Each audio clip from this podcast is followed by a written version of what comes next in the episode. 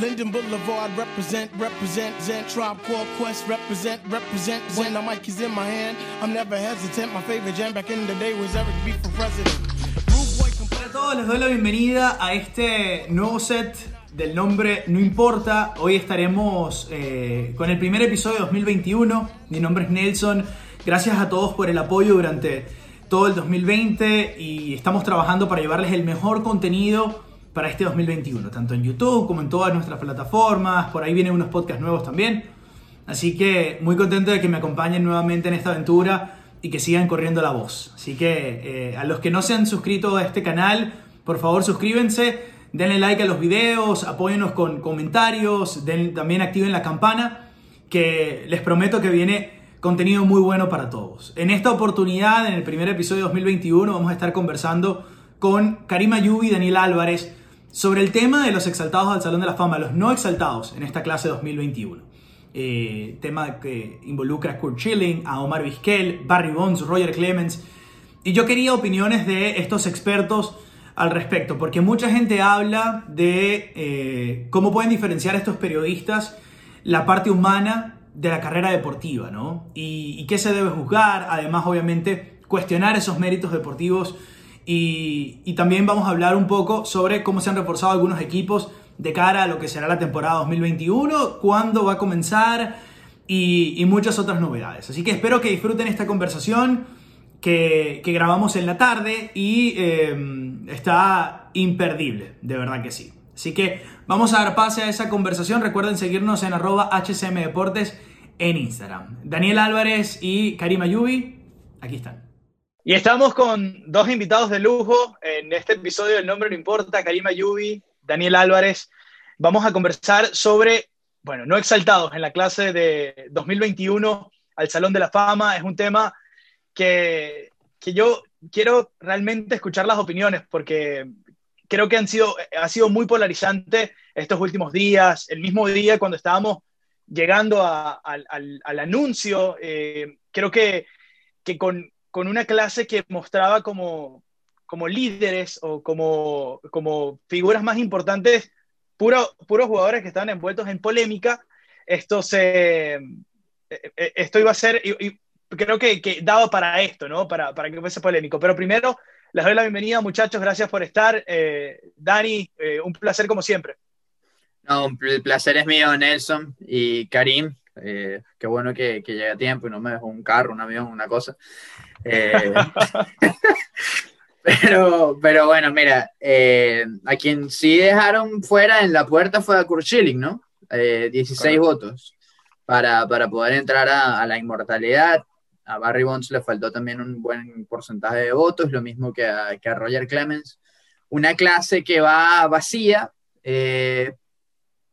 Aún así va a haber celebración porque no, no se pudo celebrar a, a Derek Jeter y, Larry Walker, por ejemplo, en 2020, más la, los, la- quienes van por el comité de veteranos como eh, eh, Ted Simmons y Marvin Miller, o Nick Cafardo, o Ken Harrelson, o Al Michaels, son, son miembros importantes que, que aún así los vamos a, celebrar, se, se van a celebrar en 2020, pero, pero sin duda que deja mucho de qué hablar y creo que no es quizás lo mejor para, para el béisbol y para su Salón de la Fama que este año haya mm, tanta gente molesta con, con el hall por, por esto. Yo no tengo nada en contra del hall, ni lo voy a criticar, ni nada contra los escritores, ni los voy a criticar, ahora menos que, que formo parte de, de- de la Asociación de Escritores y esp- espero en 10 años tener el chance de, de votar, pero, pero sí me parece que hay, que hay muchas cosas en que, en que trabajar, que tocar, porque sí hay, hay una cantidad de cosas que no, no, no me gustaron. Señor Karim Ayubi, bienvenido hermano, eh, por séptima vez en la historia y, y primera desde hace casi 50 años, ¿no? Eh, en blanco esta, esta clase y, y como ya lo decía Dani, se va a celebrar a los del 2020, pero no entra nadie de 2021 y lleno de polémica. Eh, te doy la bienvenida hermano, ¿cómo estás? Gracias, hermano, todo bien. Saludos también a Dani. Eh, se venía hablando sobre esta boleta los, los, últimos, los últimos años y cuando se terminó el 2020, se decía que muy posiblemente este año no entrara nadie o solamente iba a entrar Kurt Schilling. Pero sabemos los problemas reincidentes que ha tenido Kurt Schilling con, con, los periodistas a lo largo de su carrera. Eh, también esos comentarios que hizo sobre los atentados, bueno, no sé si atentados se puede decir, pero los, sucesos que, que, sucedieron en el Capitolio en Estados Unidos. Realmente sí, donde, yo creo que sí. Atentados. Sí, entonces ahí muchos periodistas también desistieron de votar por él, muchos pidieron retirar su voto después de esos comentarios, entonces ahí Chilling pudo haber perdido esos votos necesarios que le faltaban para ingresar este año y fue lo que terminó ocurriendo lo que se venía comentando, que posiblemente no entrara nadie y porque si uno revisaba los, los, nombres de este año no, no, había como en años anteriores un, un, gran jugador que resaltara por grandes números que uno pudiera decir es unánime o, o, o va a entrar sin, con, no, no, va a entrar sin problema. Como o sea, hay dos jugadores que sí resaltan pero por, un, exactamente, unánime, pero, pero, Correctamente, pero por sus problemas de, lo sabemos, de los esteroides, eh, tienen, van que tú, que tú, que tú digas limpio, lim, limpios, pues como Jeter o Chipper Jones. Claro, exactamente. La, la, la manera de, de, decirlo, o, o sin dudas, mejor dicho. Sin, Yo quiero comenzar limpios, tanto Bonch como Clement desde el primer año hubiesen estado. No, no tienen que esperar 10 años claro, para ver para si van a poder entrar o no. Yo quiero comenzar con eh, es el primer, el primer debate que yo siento que, que uno tiene que atacar es la, con respecto a la votación, ¿verdad? Ellos, dan, eh, ellos dan como unos puntos que, es la evaluación. Eh, obviamente el, récord de su carrera y, lo que fue la carrera, integridad, sportsmanship y también eh, los aportes que hicieron a, sus equipos, ¿no? Entonces, en la parte de integridad y sportsmanship es donde quizá encontramos el mayor problema. Ahora, creo que una de las molestias más grandes de, de, del fanático común e incluso de algunos periodistas es el hecho de que no se separa la carrera, no se separa el deportista del humano, ¿no? Y entonces, por ejemplo, el caso de Schilling y Vizquel están pagando por lo que hace el humano, no lo que hizo el, el beisbolista. En el caso de Bonsi, Bonsi Clemens, sí son meramente la, la carrera deportiva es la que se vio manchada y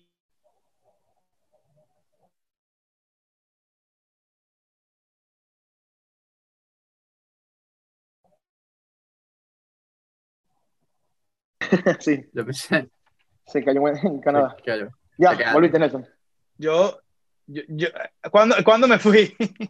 que, uh, que se quedó manchada. Se, que, se quedó manchada, o sea, que, que las carreras de Bonsi Clemens estuvieron. Ajá, o sea, que te quedaste en lo de la integridad. ok, bueno, no, les decía que, les decía que entonces, obviamente, ellos dan esa, e, esos argumentos y luego, eh, luego entonces vemos a los fanáticos, vemos a periodistas, vemos a como que el, el, público en general decir, bueno, pero ¿por qué no separan el deportista del humano? ¿no? Porque al final del día, en el caso de Vizquel Schilling, estamos hablando de que el humano es el que está viéndose perjudicado en este caso y está perjudicando al deportista. En el caso de, de Clemens y Bonce es el deportista per se. Entonces, ¿cuál es tu opinión al respecto? ¿Se debe hacer esa separación o, o es, un, es un conglomerado? Yo creo que es un conglomerado yo creo que es un conglomerado porque va, va todo de, de la mano, lo, lo, lo, que eres como pelotero, lo, lo, que eres como persona, lógicamente. Ahora, hay, hay un punto que aclarar acá.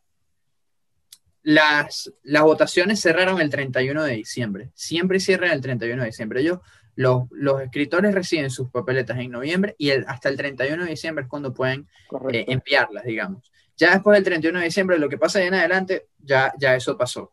Por eso es que no, no se puede retirar, no se le pueden retirar votos a Schilling a algún escritor que lo solicitara, porque eso ya se envió y eso va contra claro. la regla, así como va contra la regla que Schilling pida salirse de la papeleta. sí, exacto. Eso, eso, eso, es así.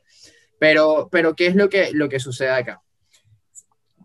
Mi problema con esto es un tema de doble moral. Completamente. Porque si, si tú agarras y no votas, por ejemplo, por uh, Vizquel, que esto sucedió, hubo periodistas que le quitaron el voto a Vizquel y ese voto que le, se lo quitaron a Vizquel se lo dieron a Andrew Jones. Mm. ¿Por qué tú vas a votar, usted le quitas el voto a Omar por unas acusaciones de violencia doméstica, para dárselo a Andrew Jones cuando Andrew Jones estuvo preso por violencia doméstica? Claro. ¿De qué estamos hablando? Mm -hmm al menos Ken Rosenthal fue sincero desde el principio. Él dijo, yo tengo problemas con mi ballot y me parece que es la peor que he hecho y no quiero votar más. ¿Por qué? Porque estoy votando por Mm. Barry Bonds, porque estoy votando por Roger Clemens a pesar de lo que han pasado, porque como he votado por ellos y he votado por Omar Vizquel en el pasado, tengo que seguir votando por ellos, porque si yo le quito el voto a Vizquel, se lo tengo que quitar a Jones, se lo tengo que quitar a Bonds y se lo tengo que quitar a Clemens también, porque los tres Claro. tienen acusaciones de violencia doméstica. Claro. Bonds, las de Bonds serias, las de Jones mucho más serias. Clemens es otra discusión, pero ha estado también en rumores y en, y en, en acusaciones como las que está Vizquel ahorita, que todavía falta realmente la prueba, o sea, muéstrame La algo realmente, ¿sabes? Es- eso falta todavía. Entonces, esa es la doble moral que yo tengo. Olvídate de la violencia doméstica. ¿Por qué tú votas por Bonds y Clemens?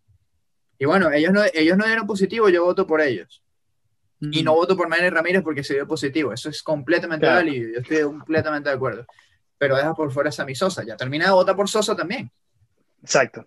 Entonces, es, ese es el, eso es lo que yo digo. Ahora, con lo de la integridad, fíjate que esa, esa, esa palabra juega algo ahí.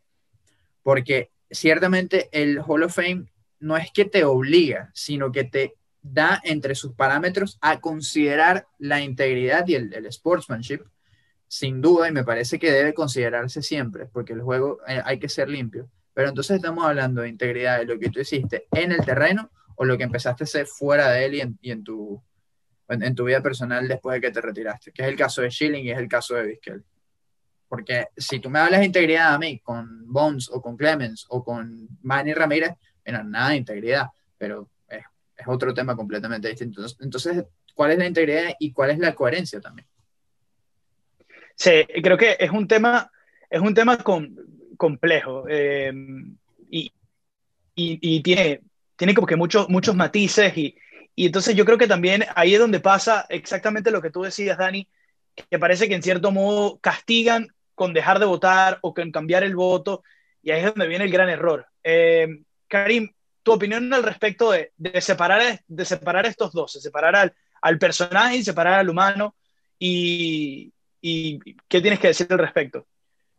Eh, coincido en muchas cosas con Daniel porque me, me parece que el problema es ese, el de la doble moral, porque si tú ves, como lo decías, eh, como lo decía Daniel, eh, se vota por algunos jugadores que han tenido problemas, pero por otros no. Por ejemplo, este año se esperaba de Vizquel que sumara mucho, muchos votos por, por cómo estaba la papeleta. Este era el año donde Vizquel pudiera dar el salto de acercarse a ese 75%, y fue el año donde salen esas acusaciones, y fue el único pelotero que perdió, eh, que perdió porcentaje con respecto a los otros. Entonces, es algo donde parece muy raro, lo- como le decía Daniel con Andrew Jones. Andrew Jones fue de los que más sumó y tiene, eh, tiene también casos de violencia doméstica donde estuvo también eh, donde estuvo detenido. Si ves, Andrew Jones tuvo más de, más de 20, 30 eh, votos ganados.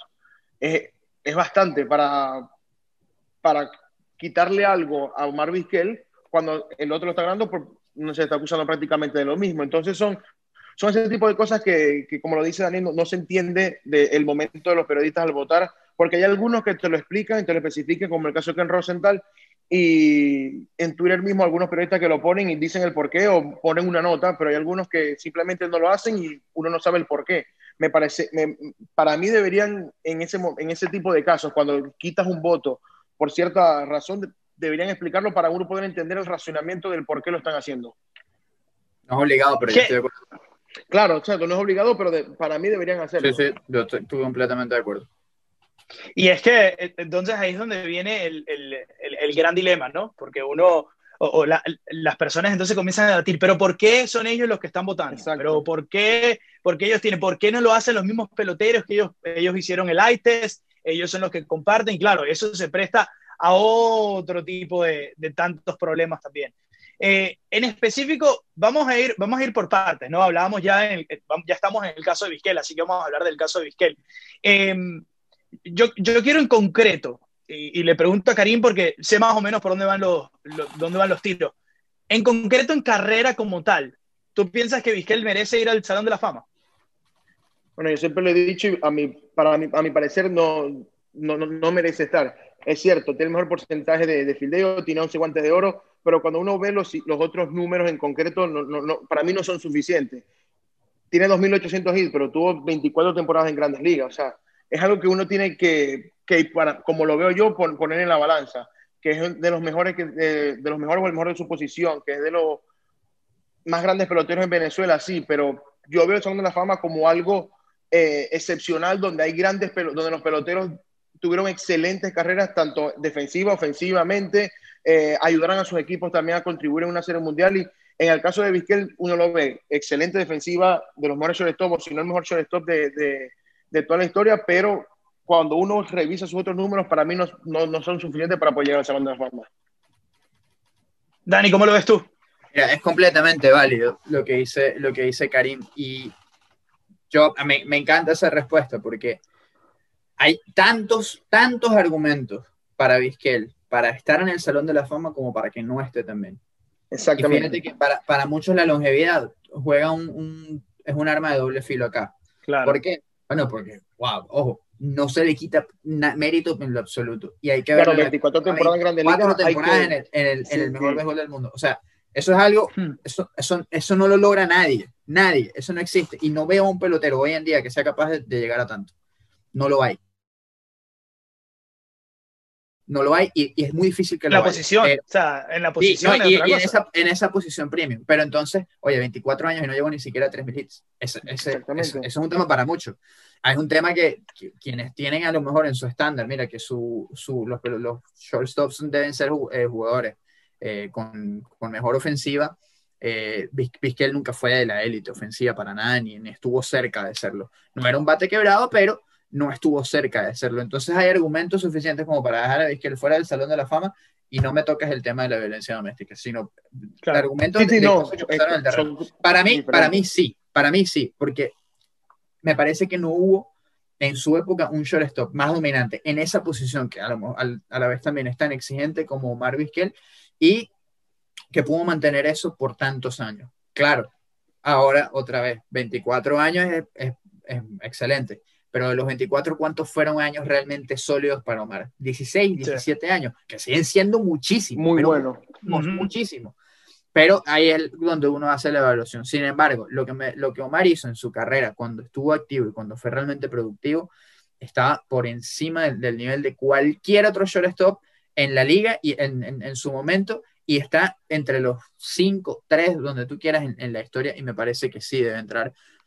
Y por lo menos cuando, o sea, si yo hubiera tenido una, una boleta este año para, para votar, Vizquel hubiera tenido mi apoyo, junto con Scott Rowland y Andrew Jones. Seguro que lo, lo hubieran tenido, porque me parece que si tú evalúas la carrera de Vizquel y la premias por la defensa, pero te vas claro. a la carrera de Rowland y la carrera de Jones y la premias por la defensa por la, y le sumas la ofensiva que fueron ofensiva, correcto 10 mucho claro. cuadras, cuadras llaneras mejores que, que, que loteando pero pues, completamente tienes que votar por claro. los tres. Me parece, me, mi criterio es, si tú vas a votar por Vizquel, tienes que votar por Jones y por Rowland. Si no, puedes votar por Rowland y por Jones y no por Vizquel.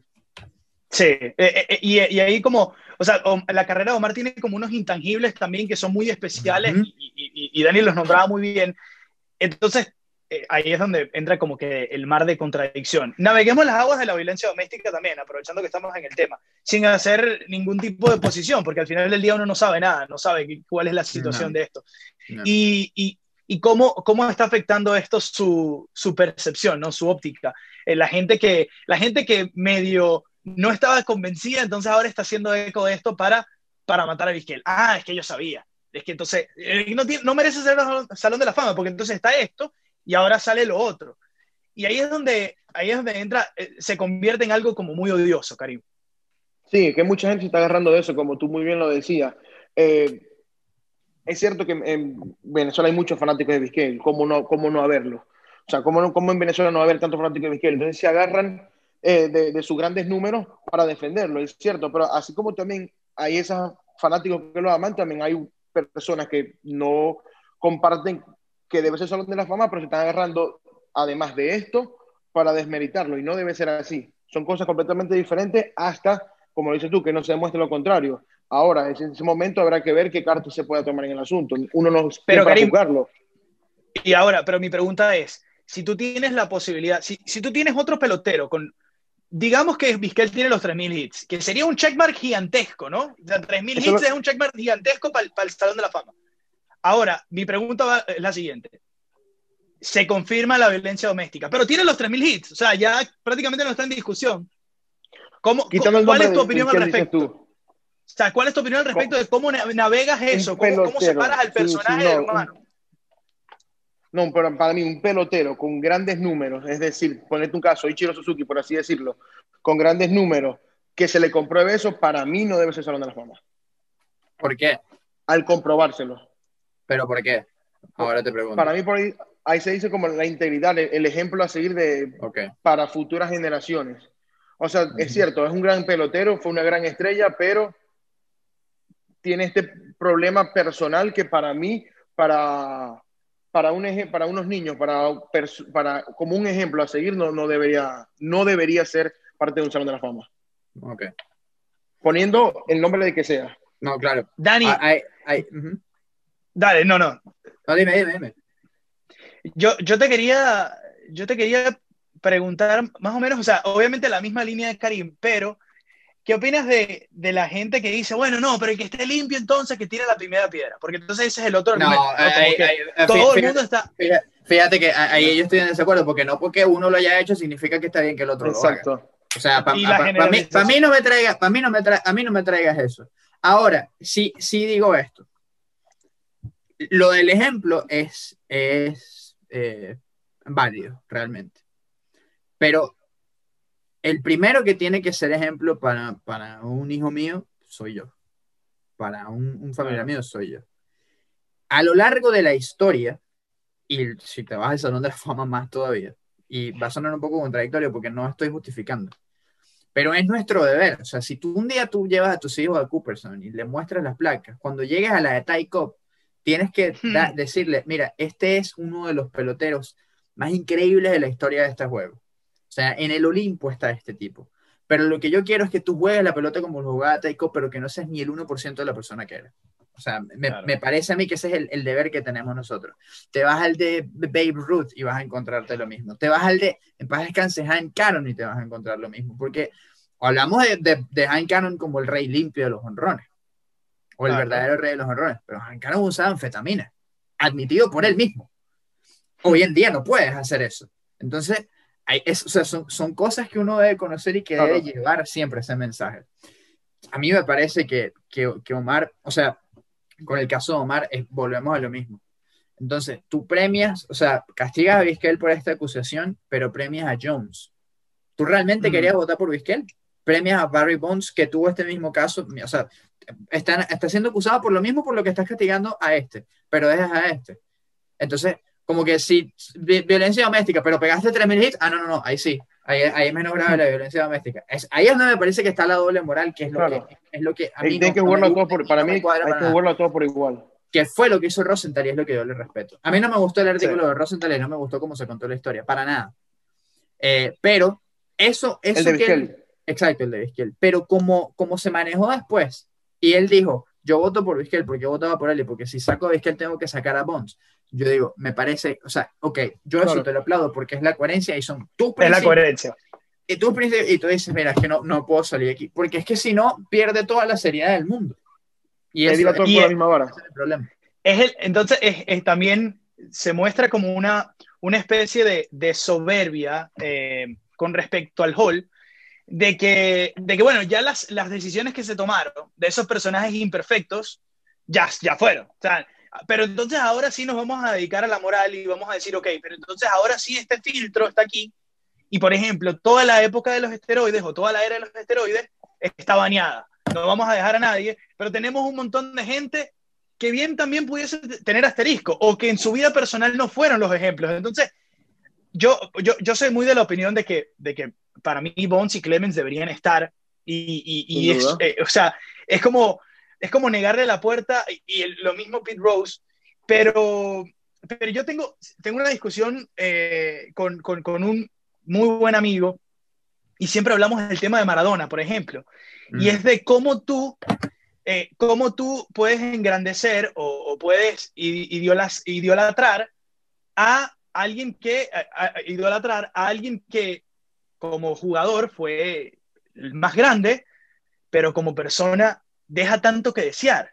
Y es esa separación de esos dos el que se convierte complicado en juzgar, ¿no? O sea, como yo, al menos mi, posición, y se la doy para que, para que ustedes opinen, mi posición siempre ha sido, yo no puedo negar los, lo, como periodista deportivo, yo no puedo negar los, los hechos, no lo puedo negar los récords, no puedo negar la, esa imprenta que se ha dejado en el deporte. Ahora, no necesariamente quiere decir que es mi ídolo, pero yo no voy a dejar de decir que lo que hizo en el terreno fue muy grande. Ahora, yo no voy a seguir el ejemplo que, es, que, es que no lo puedes negar y, y, ahí es donde me parece que es donde uno tiene que hacer esa tarea.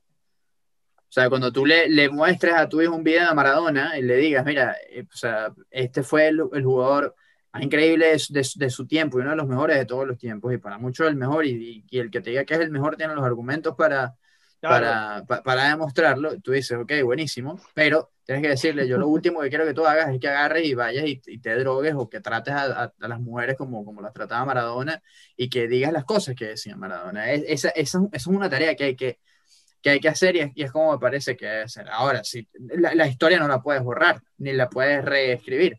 Sea, eso es, eso es mentira, eso es mentira. La, la historia es así. La, no, nos guste o no. Lo que sí es que hay que, hay que contarla como, como es. Eh, pasemos al caso de Schilling. Eh, el caso de Schilling es con, con menos argumentos que, que, Omar, porque, porque Schilling no tiene, por ejemplo, Schilling no tiene ningún registro criminal o ningún... Eh, o sea, lo, lo, lo, que, lo que pasa con Schilling es que se ha dedicado en, en público y en Twitter a prácticamente destruir su carrera deportiva con las opiniones polarizantes y retrógradas que tiene. Eh, y ha sido castigado durísima, duramente, porque, porque Schilling tiene números para estar en el Salón de la Fama y, y, que También. se tenga que esperar al, décimo año para esta decisión, a mí me parece un poco excesiva. Pero ¿cómo sienten que es el mismo caso que, que Vizquel, o un caso similar al menos? Yo creo que es un caso similar. Eh, el, el, tema es que, que, a ver, en, en, ¿qué, qué ¿En qué balanza lo pone alguien? Porque con lo de Vizquel es un, es un, o sea, tienes la duda todavía. Y Vizquel no ha sido tan, tan vocal como, como lo es Schilling. Vizquel claramente está arrepentido de, todo lo que ha pasado y su comunicado ayer lo demuestra. Pero Schilling, a Schilling le vale. Eh, sí, no le importa nada. Le a Schilling le vale tres hectáreas. su opinión o sea, es, así y, no le importa y, se, es, esa actitud tan, tan soberbia y tan despreciable realmente. Pero ha habido cuántos pitchers en la historia de la postemporada, por ejemplo, han habido que hayan sido más dominantes o más significativos para su equipo que Kurt Schilling. ¿Me lo vas a decir a mí? Eso, es, eso es una cosa. Oh, no, eh, oh, el juego 6 de la serie de campeonato 2004, por ejemplo. Eso es una, eso, eso es una la serie mundial con Arizona la Serie Mundial con Arizona en, en, 2001. Son tantas cosas que por, por eso es que cuesta eh, separarlo, porque uno quiere separarlo, uno quiere decir, no, mira, Kurt Schilling, ¿cómo, cómo Kurt Schilling va a, a, a, decir lo que dice? A querer que linchen a periodistas, a, a ser, a, ser un defensor de, de, de Adolf Hitler. O sea, ¿a, dónde estamos llegando? O sea, ¿qué, qué, qué, qué le pasa a Kurt Schilling? ¿Cómo? O sea, es, Terrible. es, es, eso. Y, y, cuesta muchísimo. Pero, pero yo creo que, mira, va a ser un caso muy interesante porque él se descargó a, a los escritores en, en su post mm. de las 1100 palabras que escribió en Facebook. Es decir, tenía tiempo preparando eso. Sí, pero para mí lo tenía listo. Lo tenía listo, eh, pero, pero no sé, porque se reveló los escritores. Mira, 7 de cada 10 lo quieren en Cooperson. Así es, claro. más del 70%. Eso, eso no, o sea, no es los escritores, es un, es un porcentaje mínimo. Y, y, ojo, lo mismo con Vizquel. Vizquel tiene todos los argumentos del mundo para entrar a Cooperson como los tiene para no entrarlo. Si tú quieres hacer el mismo caso con Schilling, tienes todo, todo, todos los argumentos también. Ahora, el, lo, que quisiera saber el, el caso que, que, va a pasar con Schilling, porque él pide no estar, pero ahora es qué van a hacer los periodistas, le van a quitar el voto, se lo van a mantener. Eso, eso va a ser lo interesante de, de, la boleta el año que viene, a ver qué, cómo van a reaccionar los periodistas a, a las palabras de, de Schilling de, o sea, después de lo, de lo ocurrido. O sea. Lo que hay que preguntar es, ¿tú te imaginas a Kurt Schilling dándole el speech en Cooperson cuando entre? Si es que entra el año que viene. O sea, simplemente imagínense la imagen, es, es, la imagen, con tantos jugadores históricos, con tanta historia que hay en Imagínense, oh. Imagínense a Kurt Schilling parado en el podio, hablando. Ese es el miedo de los ¿qué va, ¿Qué va a salir de, de los, de los fanáticos y de los que estén atrás sentados? ¿Cuántos, ¿Cuántos periodistas van a querer decir, por ejemplo, cuántos ex peloteros, sabiendo lo que ha apoyado Khrushchev acá del, del, con el racismo y, y todo lo que ha apoyado? Imagínense, por ejemplo, a Fergie Jenkins, un Hall of Famer. Claro. Afroamericano. Llegando y, diciendo, mira, eh, yo no voy porque Kurt está ahí. Imagínense, imagínense eso. O sea, por, por lo menos, e, es, esa es la parte. Ahora, el escritor es libre y, cada quien que piense lo que quiere. Yo, si yo hubiera votado por él este año y me toca votar por el año que viene, lo hago. Sin duda que lo hago. Porque me parece, o sea, yo sería coherente y me, y me llevo por, claro, por, lo que vi y, lo, tu que, pensamiento. lo que está ahí a la vista. Pero sí costaría muchísimo tragarse eso porque, wow. Es un caso, es un caso difícil. Eh, yo creo que ahora viene otro caso que, y, los vamos a combinar, porque yo quiero hacer un, un ejercicio. Sí, yo creo que es buena idea. Este, yo, yo, yo, creo que en este momento hay que hacer un ejercicio, aprovechando que Karim se fue. Y, y este que... Lo dice porque Karim no hace ejercicio. Sí, también. Este, Bones y Clemens son estandartes de los esteroides, pudiésemos decir. Ah, con Aaron, que entra el año que viene, por cierto, a la papeleta. Son Canseco, pero Canseco no, no tiene posibilidades no, y no, no alcanzó bueno, esos números. No, Palmero también es un caso. Pero Maguire. Exactamente. O sea, lo que quiero ir es esto. Si pensamos que Bones y Clemens pudiesen entrar, eh, y digamos que entren, digamos que el año que viene entren. O sea, ¿qué le dice entonces el, el, el, Hall con respecto a los casos de Palmeiro, mm. con los casos de Sammy Sosa, con los casos de Mark Maguire? O sea, ¿qué le dice el mundo? La contradicción mayor de que entonces esto no entraron. Entonces, porque si estos dos entran, entonces Aero tiene que estar. Sí, no, no, yo voy para adentro. No, no, no. Ok, aquí es donde quería llegar. Porque la justificación siempre va a ser que Bones y Clemens jamás dieron positivo, jamás. Y no dieron. Y, es cierto, no dieron. Sí dio positivo. no una, dos veces. Y el caso de Y Ayrod mintió. Ayrod le mintió a todo el mundo en su cara. no, yo no lo he hecho. En 2009 saliste positivo, regresaste, todo lo demás. Y en 2013 no es que además mentiste, es que... Ya, en 2009 no. En 2009, 2009, claro. 2009 la primera vez. La primera vez. Pero que el 2009 juega, pero el 2009 juega la temporada completa con los Yankees cuando quedan campeones. No, no, no, no, claro, pero no jugó la temporada completa. Él se había perdido un tiempo por, por, por él se perdió el clásico por, una la, lesión en la, por la lesión en la cadera. Pero él se perdió la primera mitad de la temporada por eso. Por, porque, me encanta cuando le dan clase a Karim, me encanta. Porque, exacto, porque, por, por, la suspensión de los esteroides. La primera sanción llegó, llegó ahí. Pero, ¿qué, pero ¿qué pasa luego? Bueno, luego viene el escándalo de biogénesis en 2013, que es el escándalo más grande de la historia del béisbol, y ahí sirve la, historia, la suspensión más larga en la historia del béisbol. Sí. O sea, tú eres un tipo que se burló del juego todas las veces que te dio la gana. Todas las veces que te dio la gana. Teniendo talento como no ha tenido algún pelotero en la historia de este juego. Porque no ha habido un pelotero más completo que, que, que posiblemente. Pero para mí, A-Rod no entra, pero es que, es, es que, es que, ni, ni, que, ni que camine de rodillas desde Los Ángeles a, a Cooperstown. Pero ahora, ojo, que ahora como analista, que lo hace muy bien, puede entrar como periodista. Ah, oh, oh, ah, como se quiere dar... No, no, ahora A-Rod es un ser adorable, con, con J-Lo y, y, grabo TikToks y soy el ser más chévere del mundo. Pero, pero en el juego, perro, no, no, tú mentiste. Sí, sí. Tú, mentiste, tú le mentiste a todo el mundo. No, es que esa, por eso, el año que viene, el año que viene va a estar muy buena la papeleta por eso, pero el caso, el caso Schilling, eh, cómo va a seguir el caso de Vizquel.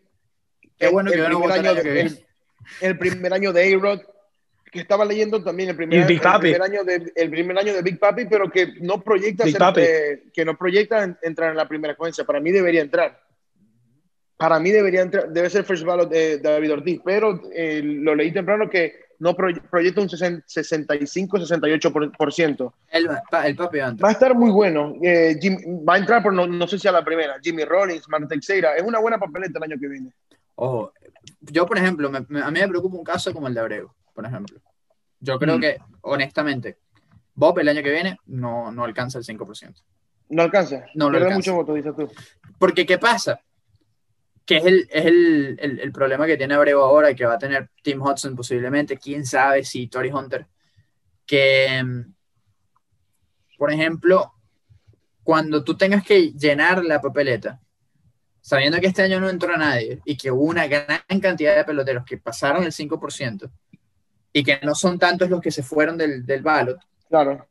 eh, entonces, a la hora de si, un- los periodistas que vayan a llenar los 10, las 10 casillas, a la hora de sacrificar a alguien, ¿a Algunos menos. sacrifi- algunos menos, pero a la hora de sacrificar, Claro. sacrificar a alguien, ¿a quién sacrifica? Sacas a los que menos tienen. Claro. Sí. No, no, no le vas a quitar, no le vas a, a quitar un voto a, a Jeff Kent o a, o a Scott Rowland Scott Rowland. para, para dárselo Billy a, Wagner. A Wagner. Para mí tiene que ser Hall of Famer, sin duda. Sí. Tiene que ser Hall of Famer. Yo, yo, el- es más, cuando a Wagner le llegue su último año en la papeleta, yo voy a empezar, si no ha entrado, voy a empezar una campaña gigante Wagner Hoff. O sea, él tiene que estar en conversación, pero eso es otro tema. Pero eso, eso va a pasar, van a, van a sacrificar a porque Teixeira tiene número de Hall of Famer. Porque es Hall of Famer. A-Rod, el que quiera votar por A-Rod, que vote. Eh, Jimmy pero. Jim- pero Jimmy Rollins lo puedes tener ahí. Prince Fielder no creo. Eh, pero ahí hay peloteros. Mira, Lindsey si alguien puede dice- robar votos. no, yo no creo. Yo no creo que Pero Jake Peavy a lo mejor se roba uno que otro voto. Si por ejemplo. Lin- eh, 15 años, no sé. tuvo dos Sayón también. El, el problema de Lincecum fue, lo, fue muy efectivo, pero fue muy corto su carrera. Eh, Exactamente. Prime Johan- corto y Johan- carrera Johan- corta. Johan ganó dos Young. De Claro. que debieron ser tres o cuatro, pero. Eh, Uf, bueno. Otro. El, el tema con respecto, vol- volviendo al tema de, de esteroides y ya para cerrar el tema Salón de la Fama, es, es, eh, es- es complicado, ¿no? Pero entonces, mi pregunta es, Dani, no, le, no, no entra Abrod, pero ¿qué pasa con ese montón de, de peloteros como Sosa, como Maguire, como, como el mismo Palmeiro que, que se quedan detrás de la ambulancia y, y con estos dos posiblemente entrando? Si es que entran, porque esa es la otra cosa. Es que si es, si es que entran, porque yo, yo no sé si van a entrar eh, Bones y Clemens. Yo- Me parece que el porcentaje que sacaron fue bajo. Yo no, Sí. no sé, ahí existe la creencia para algunos escritores, para algunas personas, de que los escritores están castigando a Bones y Clemens al menos hasta el último año. Y que el último año va a llegar la avalancha de votos y van a pasar el 75%. Honestamente no lo sé. 53 Pero- y 54 votos, son- están de- del 75%. Sí, exacto. Los tendrán, es difícil. Pero, pero es, es eso. Es, la- es la, o sea, ¿por qué, por qué tú votas por Bonds, pero no votas por Sosa? Cuando, o sea, ¿a qué Mm. se refiere Ken Rosenthal cuando él dice, "Ba- Sammy Sosa es una creación de los esteroides? Mm, no. Ajá, si es una creación de los esteroides, ¿no lo es Bonds también? Claro. Claro. ¿No lo fue Clemens también? O sea, ¿cómo alargaron esas carreras? Claro, Por ayuda. también, cuando uno revisa también los números, tanto de Bonds y Clemens, Porque- son porque sí, de porque- Sosa. Porque, claro, pero Sosa tuvo unos numerazos. Pero, Claro, pero, Sosa, claro, pero, So- duda. pero a Sosa jamás se le probó que, que, que usara esteroides, jamás. Exactamente. Tampoco a corcho. Clemens. Estuvieron en, en miles de sospechas y las sospechas están así. Sí, bueno, claro. Claro, Pero, pero ¿y entonces? Claro, exacto, eh, por eso es lo que te digo, tú ves, ok, Bonds, el caso de Bonds, eh, líder de todos los tiempos en honrones, eh, MVPs, Roger Clemens, 7 Sayons, entonces tú dices, ok, esto sospechas de esteroides, pero tienen números para poder estar. Entonces tú ves Sosa, son números buenos que sin esa sospecha estaría, pero con la sospecha y no, y no unos números o unas credenciales como la de Bonds y Clemens, si tú ves Sosa no tiene gran cantidad de votos. O sea, pero es que entonces, ¿cómo separamos eso, Karim? O sea, ¿cómo, por, por qué somos, o, o por qué, no en este caso nosotros, pero por qué, por qué no vamos a de- dar o toda la historia o no damos nada de la historia? Porque, entonces, Es que no, vamos a meter esto porque es por tienen eso. unos numerazos y porque son Exacto, Barry Bonds quizás el por más eso. prolífico de la historia y, y Clemens el, el- el- uno de los lanzadores más prolíficos de la historia, pero Sosa, que sin alegaciones tiene números de, de Salón de la Fama, ah, no, Sosa no, porque es que los números son buenos, pero no son tan buenos. Pero, No, pero es que, pero es que- no, pero es que Sosa. Sosa también las tiene. Sosa también las tiene. Eh, y el bate de corcho también. ¿Cuánto tiempo lo habrá usado? Nadie sabe. Pero, pero, pero es que, es que, es que ahí es donde está el tema con, con, con eso. O sea, eh, y es un tema que, por ejemplo, uno, uno no, no va a poder responder, porque uno no es el que está en la cabeza de los escritores, Sí, no, es el sí, que, no es el- no es el que, no es el que vota.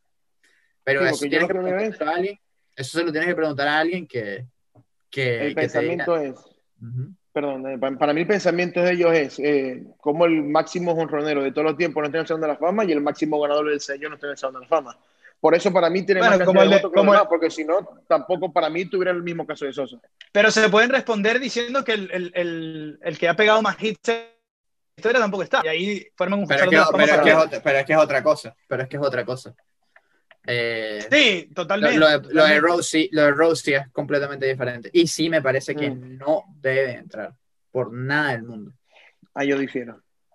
No, no. Ahí, ahí sí yo estoy completamente en contra de, de Pete Rose. ¿Por qué, Dani? Bueno, porque fíjate, el, el béisbol, cuando, cuando llegó a estar quizás en uno de los peores momentos en su historia, cuando, la- cuando los medias negras, Ujú. El béisbol pudo acabarse por los apostadores y, Claro. y por quienes apostaron en contra del juego o a favor de él, pero por quienes apostaron estando ahí, pudieron acabar con el béisbol. Sin duda lo pudieron acabar. Y eso bien lo sabía Pete Rose. Y Pete Rose pudo acabar con el béisbol tan, o sea, como le diera la gana a él, porque otra vez un tipo con tanta soberbia, con, con, con ese eh, sentimiento de, de, de intocable y que, que realmente no, no, no fuiste intocable y tú apostaste a favor o en contra, como sea, hayas apostado, sabiendo que lo que eso puede generar para el béisbol y lo- la, la, la duda que eso puede generar para, para, lo- para los fanáticos. O sea, por lo mismo es que lo de Clemens, lo de, lo de Rose es condenable, como lo es lo de Bonds, como es lo de eh, Clemens, como es lo de los Astros. Son casos diferentes, pero se condenan, porque una vez que tú llegas a poner en duda la integridad del juego, ya ahí tú eh, le estás haciendo un daño tremendo. Y eso es lo que, lo que mucha gente no ve de Pete Rose. Eh, que el, el daño que él le ha hecho al, al béisbol y que le hizo el béisbol en su momento al, al apostar, como se lo hicieron en su momento los, los Medias Blancas en 1918. O sea, eso, eso es así. Y me parece que, que, eso no, no puede. eh, 18 era un poco más adelante, 19, 20. Pero es- es- ese es el gran problema que, que hay para mí con los, con, con los apostadores. Y por eso que Bonds no lo merece, eh, Rose no lo merece. Además, hoy en día, Pete Rose no, no es que se arrepiente, no es que se arrepiente por eso, porque sigue teniendo su bar de apuestas, sigue apostando, o sea, sigue haciendo todo eso. Todo eso. Te voy a, te voy a echar un cuento. Hmm. Eh, no me acuerdo si fue el 2010 o 2011. Estoy de eh, en Las Vegas de vacaciones con mi familia y paso por la tienda Field of Dreams, que es la de firmas a- a- de autógrafos y, Ujú. y- y Memorabilia, de- memorabilia. Memorabilia. de memorabilia. Entonces yo paso y veo hoy Pete Rose. Y estaba Pete Rose sentado, eh, firmando autógrafos y tomándose fotos. ¿Qué pasa? Tienes que comprar una foto de él para poder sentar con él y tomarse una foto. Eh, cuando yo me siento, compro una foto, obviamente, me siento a lo de él, me va a firmar. Al lado tenía un televisor con carreras de caballo porque estaba apostando. Claro, él no dejaba apostar nunca en su vida y no le importa, no le ha importado nunca. Por eso es que yo, o sea, si, si es que, si, si es que Rose, mira, es que, que arrepentido estoy, o sea, diera otra imagen, mira, es que, ok, hay que, pues, se puede reconsiderar, porque la carrera de Pete Rose, o sea, todo lo que tú quieres en un pelotero, lo tienes en Pete Rose, todo, todo, todo. Sí, sí, lo sí, que para quieres, mí- todo, todo, absolutamente todo lo que tú quieres de un pelotero lo quieres en Pete Rose.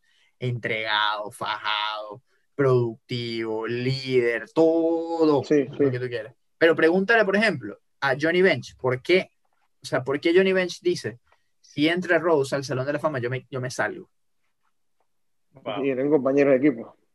Y eran compañeros de equipo, pero es que a, a ese nivel llega, o sea, el, el daño de Rose. O sea, bueno, la indignación. porque hoy salió en el cuarto inning el pitcher. Bueno, porque, porque no sé, le habrán caído a palo o habrá estado cansado o hizo muchos picheos. Y realmente es porque Rose tiene a alguien en Las Vegas y estoy, mira, que tú vas a sacar el pitcher en el cuarto inning y me voy a ganar toda esa plata. Ese, ese es el problema, ese es el daño que hizo Rose. Por eso Rose no No. merece entrar al Salón de la Fama. Karim, tú decías que sí, ¿no? Sí, pero ahora con esta explicación de Daniel me está haciendo dudar. Expuesto, no expuesto. Sí, sí, sí, sí. Es que no puede, no puede. Es que Imagínate el daño, lo- no puede. Sí, sí. Lo que pasa es que como que lo veía yo, como también de- el mismo caso como de Bonds y de Clemens, el, el máximo eh, líder en hits en la historia de las grandes ligas tampoco entró en la fama. ¿Por qué? Porque después de haberse retirado como manager empezó con la ludopatía. Entonces, son, son, son temas que de verdad son difíciles y complicados de tocar porque tú no, no entiendes el por qué arruinar tu carrera haciendo esas cosas que de- de- ya después de haberla terminado una gran carrera, hacer ese tipo de cosas para terminarlas arruinando. Sí, bueno, pasemos a la página con respecto al Salón de la Fama, ya para, para cerrar. Repasemos algunas de las, de las firmas interesantes que hemos tenido en esta off-season eh, de cara a la próxima tener, una, temporada. tener una rumba brutal en Toronto. Yo, para Si nada. juegan en Toronto. Si juegan en Toronto. Sí, Bueno. en Toronto. Bueno, Buffalo no te queda esa es la cosa. Yo no, yo no, no, no puedo cantar Pero victoria ahora- porque hasta que esto no se resuelva, yo no puedo ir para ningún lado. Pero ahora, va a haber eh, ligas menores esta temporada, ¿correcto? Sí. Entonces, ¿cómo van a jugar en Búfalo? ¿Dónde va a jugar el equipo AAA? O sea, por donde lo veas, por donde lo veas, Toronto lo tiene, o sea, complicado. A lo mejor juegan en Tampa también, como, como los Raptors. Pueden compartirle esta vez. Que le- A mí no que me caería mal, me queda cerca. Park, Puedo ¿cuál es ver-? Yo no tengo problema No, no, mejor, mejor, mejor, mejor Tampa. Puedo- son más juegos que puedo ir. Tengo más cantidad Hablemos de para entonces- Comencemos con los Jays entonces, ya que estamos aquí. Eh, Springer, eh, Kirby Yates, también firman a, a Marcus Simeon. Eh, lo- los, los expertos del béisbol dan este equipo como, como posible contender. Ahora, ¿cómo lo ven ustedes? Que son los expertos del nombre no importa. Bueno, gracias por, por los expertos, pero eh, yo no los veo como contenders. Para nada. Porque después es Hyunjin Ryu quién. Exactamente. ¿Y cómo va a estar la salud de Hyunjin Ryu? Que ha, estado- ha tenido una carrera por la gama de lesiones. Cuando esté saludable es un pitcher dominante, sin duda. Eh, pero ¿hasta dónde? Y lo otro que- Steven, Steven Matz, que, que, que no ha podido ser lo que se espera en grandes ligas por las lesiones, ¿hasta dónde? Entonces me parece que hay muchos if. If Claro. Steven Matz is healthy. If Hyunjin Ryu is healthy. If Ross Y más en una división, y Oh. más en una división, tu mejor- tus dos mejores lanzadores son zurdos en una división donde los mejores bates de los otros equipos son puros bateadores derechos, el caso de los Yankees, el caso de Tampa, el, el mismo Boston, entonces para mí ese ha sido el problema de, de- Toronto. También firma a Kirby Yates, que para mí Kirby Yates solamente, bueno, para mí no, en- cuando tú revisas sus números, fue un solo año bueno que tuvo en San Diego. El año pasado prácticamente no lanzó, entonces tampoco sabes con qué Kirby Yates se vas a encontrar. Entonces, para mí son, como dicen Daniel, muchos eh, el- del equipo de Toronto, que es cierto, tienen una gran ofensiva, no se le puede quitar que puede ser de una de las mejores de las grandes ligas, pero el problema es el picheo. Sí, yo, estoy completamente de acuerdo. Eh, if Kirby Yates está sano. Y si puede ser el Kirby Yates de 2019. Correcto. Si Tyler Chadwood no viene con problemas de descontrol. pero Chadwood, sí. pero, pero y si, y si está sano, porque Chadwood también tiene 3, 4 años Exactamente. Ese, ese, ese- entonces, ese es el problema con. Me encanta verlos dudar. No, Tienen que es, creer, muchachos. no, es que, es que, pero cómo, cómo, pero cómo, cómo, cómo no dudas. Sí, ¿Y cómo, o sea, mira, yo soy de los tiburones de la guaira. ¿Cómo voy a creer? ¿Ya, ¿A quién le creo? Si alguien cree, si alguien cree, eres tú. Si alguien le cree, yo soy yo, pero por, por creyón es que tengo años esperando. O sea, ¿de, de qué estamos hablando? E- Ese es el, el tema para mí, pero sí me gusta que, que muestren esa agresividad porque eso es lo que le hace ver a los aficionados que se están moviendo. Eh, Claro. Salieron de contratos importantes, salieron de peloteros que, que pudieron significar una época eh, chévere con Toronto yendo a playoffs en, en años consecutivos Correcto. y el backflip de José Bautista y la serie contra los Rangers al año siguiente, o sea, todas esas cosas, pero, pero el, tema, el, el- el tema es que, que hay, hay muchas dudas con ellos y me parece que los Yankees eh, siguen siendo muy sólidos y están cada vez más sólidos. O los Yankees tienen en la misma, en los mismos ifs en Muchos la ifs. Porque Claro, después de que Rick Cole, si, si Tallón está sano, si Luis Severino llega bien, si, Kluber, si, Y- si Corey Kluber está va. sano. O sea, Severino llega bien y Severino se espera para junio julio. Germán tampoco pichó el año pasado, entonces también son muchos son el muchos único- ifs. Sano, por así decirlo, sano, que puede lanzar esta temporada es Montgomery, que la- eh, no tuvo una mala temporada, pero lanzó muy bien el, el cuarto juego de, de los playoffs contra Tampa. Entonces, ese también es el problema de los Yankees. Eh, eh, claro, si tú ves, yo lo, lo tenía el, el 2018 de, de Tylon, de Kluber y de Severino, los tres se combinaron para 309, si no me equivoco, efectividad con 57 victorias. Pero ahora, ¿cómo sabes tú si se va a volver a repetir eso? Es muy complicado. Son muchos también. Eh, el problema de todo- los Yankees para mí. Sobre todo cuando en 2020 Kluber, Severino y Tyon se combinaron para un inning, que fue de. Exactamente. That's it. Porque, Wow. Exactamente. Entonces, si tú revisas, por ejemplo, los Yankees para mí, este, sigue siendo un equipo, como le decía, muy sólido, un equipo que está, para mí hoy en día, si tú lo revisas, es el mejor de la americana, pero no porque reforzaron y taparon huecos, sino porque otros equipos este, se desmantelaron, que para mí era Tampa Bay, podía repetir y ser el mejor equipo, pero se le van sus dos mejores lanzadores, que son Snell y es Charlie Morton. Entonces, cuando tú revisas en la americana, un equipo que le pueda pelear a los Yankees es unos White Sox, pero también no me, no me terminan de, cuadrar su picheo, pero los Yankees no es porque se reforzaron, sino porque los otros también se desmantelaron en la americana. Eso, eso, eso es una, una buena manera de verlo. Yo, yo honestamente creo que, que te vas al, al centro y, y Chicago sigue siendo una, una potencia. Minnesota yo creo que lo sigue siendo. Con, con tener a Anderson Cruz otra vez de vuelta, eh, pueden ser un equipo bueno. Cleveland sí pero se su, desmanteló. su pero, problema pero sigue siendo el picheo. Sí, su problema sigue siendo el picheo, pero yo ahí sí, yo ahí sí veo a lo- a los Yankees como, como el mejor equipo de, de la Liga Americana. Para mí hoy en día lo son. Y Yo, ojo, yo les que quería preguntar algo. que yo quería preguntar algo- El, el- el- perdón, el- el cambio con el cambio con, con Ceylon, tú no diste tus mejores prospectos. Todavía los Yankees están guardando buenos prospectos Ujú, que le puede servir en julio, agosto para, el, para los cambios, sí. para buscar un, Sí. un abridor que si los necesitas, si no te Sí. no terminan de responder estos que están acá. Entonces, O mira, una buena jugada porque fíjate, porque, porque el riesgo con, con Kluber es bajo. claro, firmó, ¿Cuánto? ¿Un año? Sí. Fue que firmó con el un Kluber. año, Un, un, año, contrato de un año y 11 millones no es malo nunca, jamás. Es malo.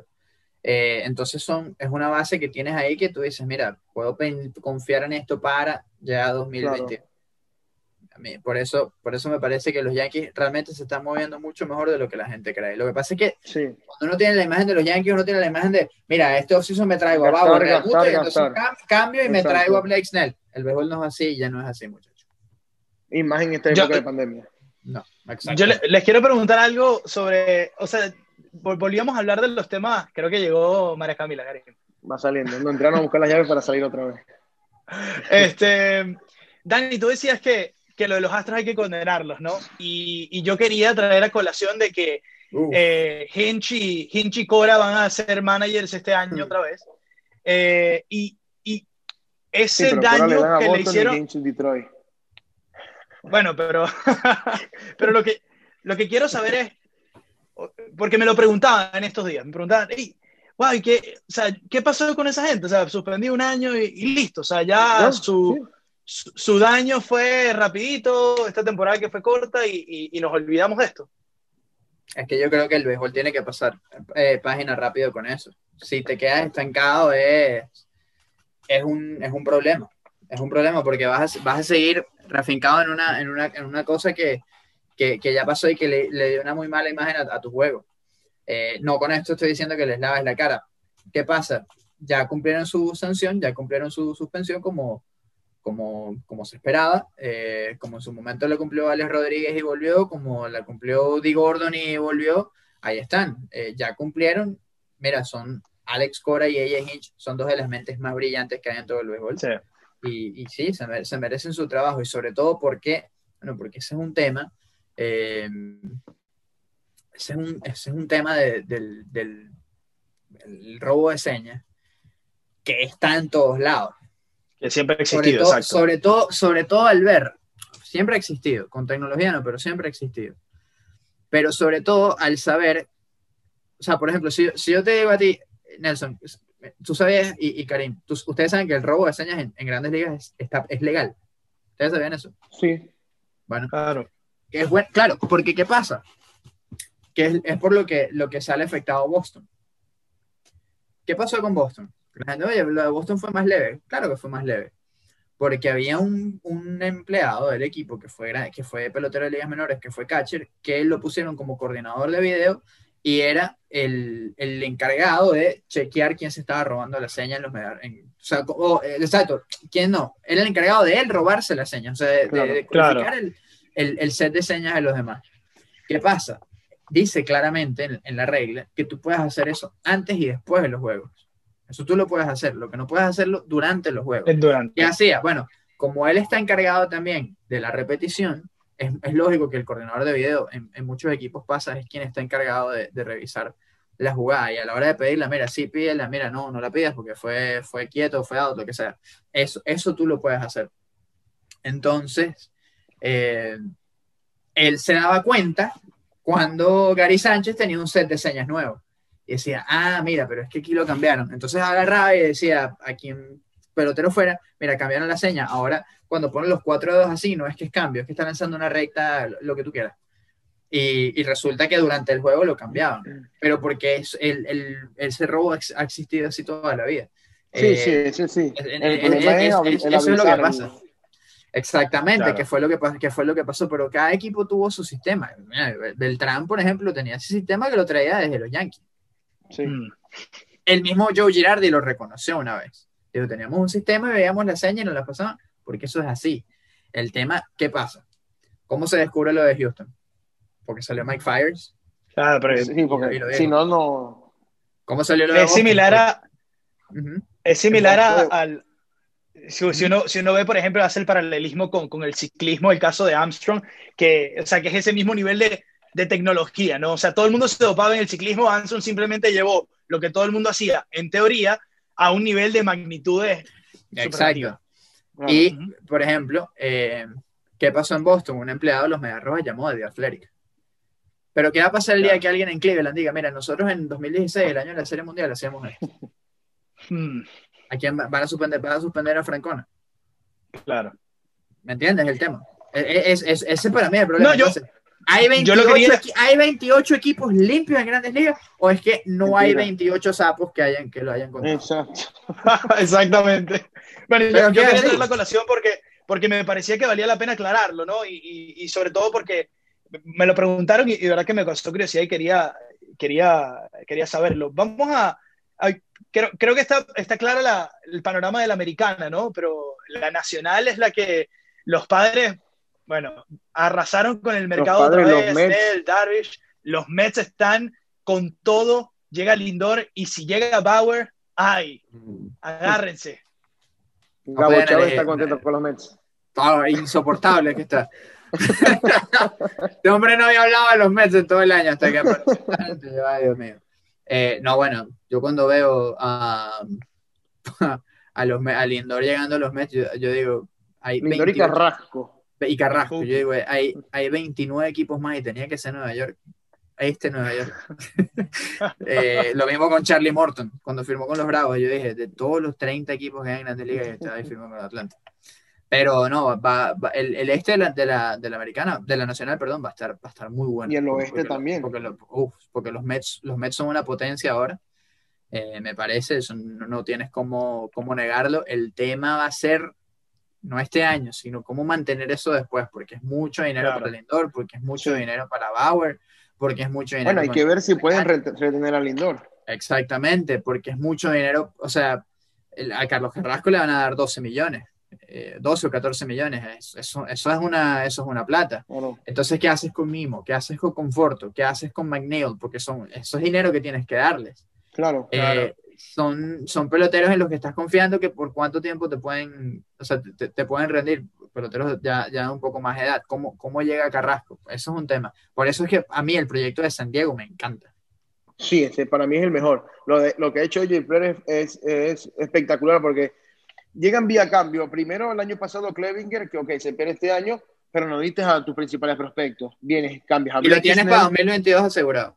Exactamente, uh -huh. se vienes, cambias a Blake Snell, Yu Darvish, y sigues con Mackenzie Gore, que es el mejor prospecto que hay en Grandes Ligas, el mejor lanzador prospecto de Grandes Ligas. Entonces, tú ves, Yu Darvish, Blake Snell, también llega Musgrove, eh, Dinelson Lamet, que lanzó en gran forma el año pasado, que es lo que se esperaba siempre de él.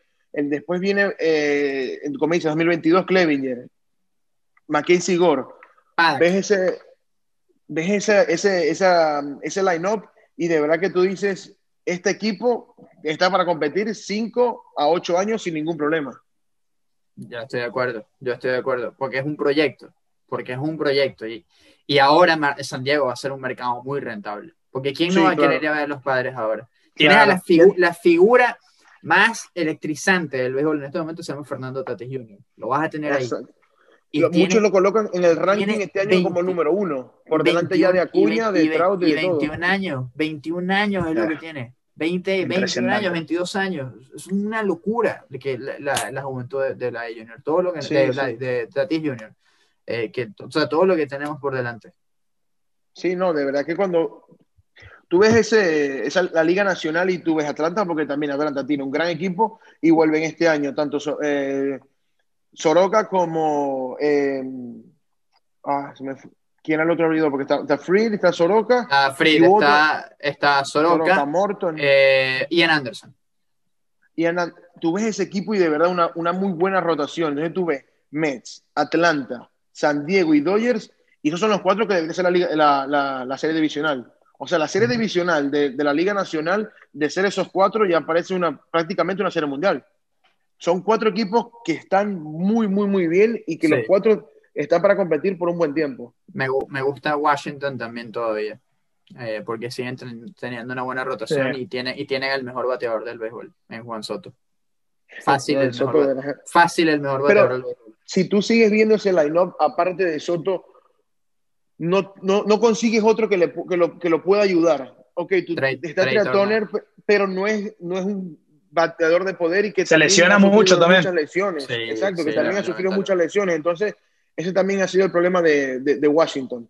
Sí. Pero como lo dices, es una gran, una gran rotación. Hay que ver también Scherzer, porque el año pasado no tuvo sus buenos números, no se vio del todo bien también.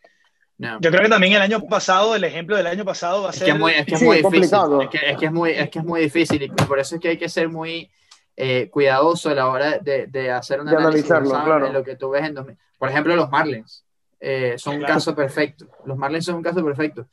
Pero yo no veo a ese equipo de los Marlins con ese mismo roster repitiendo otra vez una temporada, No, para nada. De Es como 162 la- juegos. incluso con postemporada expandida, ¿cómo tú mantienes esos 162 juegos? Es imposible. Es imposible. si, si cae la pieza de Bauer el año que viene, obviamente la- las cosas cambian. Si vemos ya a los, a los Mets en un rol importante, eh, cayendo la pieza de Bauer es eh, prácticamente casi que seguro que es un contender. de Grom, Bauer, Cookie Carrasco, ese 1-2-3 para una postemporada es temible. Y Stroman. volviendo no a eh, Stroman y también no a Sindegar, que también regresa de Tomillón. Entonces, claro, hay que ver cómo viene, pero tú ves esa rotación y de, de- de verdad que para una postemporada es temible. Sí, no, yo estoy completamente de acuerdo. Y, y la alineación está muy buena también. Con James McCann, con eh, Francisco Lindor, con Jeff McNeil, McNeil, con Michael. Conforto, Pete Pete Alonso. Alonso. Eh, o sea, es, es mucho lo que, lo que pueden hacer. Y los ojo otros. que los Mets, aparte de Bauer, todavía no salen de mercado porque todavía están en busca de un centerfield. Sí, todavía están en busca de un, de un center field. Todavía hay buenos peloteros en la agencia libre. Eddie Rosario me parece que podría ser una gran pieza para ellos. Sin, sin duda. El mismo Claro. Marcelo Zuna puede ser una muy buena pieza. Eh, en fin, vamos a ver, porque todavía no hay claridad con el bateador designado. Eh, Exacto, todavía hace falta lo, No la hay, designado sí, y lo sí la-. Si la hay, me parece que está muy bien. eh, que, que haya bateador designado en la Liga Nacional. El, para Sí, el bateador designado debe ser universal. Basta del Claro. pitcher, del pitcher Sí. lanzando. Basta, Hmm. basta. Ba- eh, del pitcher bateando. Basta ya. No, no, no quiero ver más un swing de, de, de Bartolo Colón o, o a lo Bartolo Colón. o- ya de Bartolo no lo veremos, pero, pero yo no quiero ver a, a, a Max Scherzer lesionándose porque tiene que estar Claro, exacto. para, para tocar Sí, que el problema de los lanzadores nacionales es que muchos se lesionan es por eso. Claro. Ya está bueno. Sí. O sea, Opinó. el, el- el- el lanzador tiene que lanzar ya no tiene por qué estar bateando ni tocando la No, bola. ya, listo. ya, ya, ya se acabó. Y también expandes el, el, el, el roster, le das oportunidad a peloteros que puedan durar, estar más tiempo eh, jugando. Que lo- ya, se lo, El- ya lo cortaste con, con la regla de, de los tres outs De, los de- tres outs, a mí no me gusta esa regla para nada. Esa regla, esa regla en vez de, de ayudar, lo que me parece es que más bien te hace todo lo contrario. Exactamente. En la, en la última propuesta, Dani, eh, lo, lo que, lo que conversaron también fue el hecho de, o sea, de rechazaron la propuesta de la postemporada expandida, ¿no? Sí, La unión. correcto. Correcto, y está bien que la hayan rechazado. Porque mucha gente, oh, pero postemporada expandida, más oportunidades. Sí, pero a la vez, más vez por más oportunidades, estás premiando una mediocridad, estás premiando la mediocridad también. Claro. Entonces, Sí, este, año, el- este, el año tuvimos a- este año tuvimos equipos que clasificaron por debajo de 500. Entonces, ¿qué mensaje manda? ¿Qué mensaje, Houston? ¿Qué mensaje manda? Bueno, no tengo que ser un gran equipo. Con estar ok o con estar Claro. bien, tengo. Eso que te Exacto. obliga. Bueno, que no necesito gastar en los mejores jugadores o que no te voy a pagar a ti, a pagar a ti lo que realmente vale. ¿Qué significa? Bueno, más dinero por los playoffs y menos dinero que yo, que los dueños van a estar invirtiendo porque no me hace falta, porque yo me voy a matar en la agencia libre pagándole a Springer, pagándole a Real Muto, pagándole a Bauer. Si le puedo llegar y puedo pagarle a un jugador de, de cuadro de rol, me va a ayudar también. Si igualito voy a clasificar si estoy en una división débil. Hmm. Ese Sí, es el problema. ¿cómo, cómo ves tú que, Ese- por ejemplo, ese- Houston? Houston con récord negativo clasificó, se metió en del campeonato y estuvo cerca otra vez de serie mundial. Y equipos Claro. con mejor récord que tuvieron la mejor temporada quedaron afuera y Sí. Houston con un pero, negativo pero, pero, Houston, pero Houston, fíjate que cuando llegó a estar más completo fue en la Serie Mundial, que llegaron jugadores que, en la Serie Mundial no, en la, en la En Serie serie de- de campeonato. campeonato, porque llegaron más jugadores, pero Houston hubiera sido un equipo completamente distinto con Justin Verlander y con Chris Claro, Davis sin duda. todo el año. y- 100%. y, con- y con Brad Peacock. Ese era un equipo completamente diferente. Y fue un equipo que, además, cuando, esto, esto me lo comentó un, un miembro de los Astros, me dice, cuando llegamos a la postemporada, ya el ambiente es otro, ya, ya, ya es otra cosa que, Claro. que- que, Sí, ¿sabes? es que se es- notaba, es- se es- esa presión y, y se, y se les notó. Por cierto, esa misma persona de los Astros me dice, eh, todos roban señas. Lo que pasa es que nosotros fuimos los más, eh, un caraqueño diría los más boletas, lo que más hicimos, Claro, más, sí. más ruido Sí, hicimos. lo más Literalmente, por eso fue que, no, que, no, que nos fregaron a nosotros, pero eh, realmente no.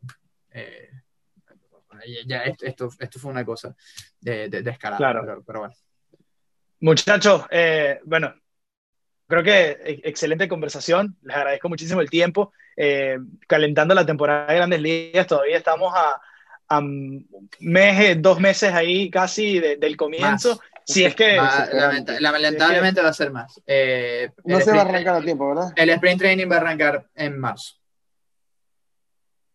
Apúntenle al sprint training arrancando la primera semana de marzo. Y apúntenle la temporada regular Pero arrancando a mediados de. Arrancando, el- pero tú dices arrancando a Pitchers y catchers. Pitchers y catchers, sí. Y los peloteros no quieren otra vez tres semanas de preparación, quieren el, su mes y medio completo. Y tienen Sí, la es que, tiene es que, claro, tiene que ser así. Parte de lo, que, así. de lo que vimos el año pasado se debió a eso, que el 3 Claro, de julio se reportaron duda. y el 23 empezaron a jugar. No, Claro. no. O sea, que estamos hablando, Dani, de posiblemente que eh, finales de abril. Finales, mediados de abril, sí. Apúntale Bueno, al eh, 12, 13, 15 de abril, como temprano. claro. Pero entonces Bueno. se tendrá que modificar de nuevo el calendario. O se va a correr. Sí. Eh, bueno, eso es un tema que MLB va, va a tener que, que- que decidir. Se llevan también MLB la asociación de peloteros, que bueno, uno nunca sabe. Se lleva. No, hermano, no hemos visto nada. Espera que llegue diciembre. Así es. Espera, espera que Bueno. llegue diciembre. Eso, miedo eso- tengo. eso va a ser eh, feo. Esa es la, la carnicería que se viene, ¿no? Oh, El acuerdo. pésimo. Terrible, terrible. Si la temporada. Bueno, mira, lo- Cuidado, es más, cuidado. Si 2019 no fue la última temporada en la historia que vimos con 162 juegos. Cuidado. Sí. Uf. Vamos a ver, vamos a Vamos ver qué pasa. Muchachos, gracias por el, gracias por el tiempo, Karim. Eh, No, un millón de gracias la como siempre, hermano. siempre. No, gracias a ti siempre por la invitación y bueno, eh, nos reencontramos en la previa, me imagino, antes de que arranque la temporada. Seguro. Seguro que sí. El señor Daniel Álvarez, otra vez participando, Daniel Álvarez Montes, gracias, brother. No, un gustazo, como siempre. Falta, bueno, eh, la reunión y una cerveza. Pronto. Totalmente. El próximo le metemos al Gabo Cuando Chávez. cuando esté más este- tiempo, cuando esté más Oh, no, en si quieres te meter al Gabo Chávez, bueno, pues, pues agárrate. Esas son cajas Hay y que, hay cajas que de hacer el compromiso y meter a Gabo en el, en el Por podcast. favor, por favor, hay que hacerlo. Por favor, yo me quiero reír. Es más, es más Chao, probable. Bueno, antes es más probable que sea una conversación nosotros cuatro, con, o sea, con Gabo una conversación aparte sin podcast, porque tú sabes que él para esto no se presta. Él no se presta para esto. Graba- grábalo sin que se dé cuenta. Una, belle- una belleza de episodio te sale. Pero Sí, bueno, sí, sin duda. pero bueno, chao muchachos, gracias. Un abrazo, gracias. Chao, muchachos. Bueno, ahí tenían la conversación con estos dos expertos. eh, de verdad que la pasé increíble. Eh, estaba intentando como que despedir en algún momento, pero tenían tantas ganas de hablar entre ellos, sobre todo. Yo estuve medio de espectador. Eh, que seguían y seguían y seguían. Así que la pasé muy bien con estos dos, que son dos cracks y, y- y dos grandes amigos. Así que eh, espero que hayan disfrutado. Recuerden eh, darle like a este video, suscríbanse a nuestro canal, estén pendientes de todas las cosas que hacemos también en la web, www.hcmamerica.com. Y nosotros venimos con nuevas cosas por acá. Se viene un episodio musical por ahí, así que estén muy pendientes, que con ese vamos la, la próxima semana. Así que nos despedimos aquí en El Nombre No Importa. Les recuerdo, mi nombre es Nelson y nos encontramos por aquí en otra oportunidad. Chau, chau.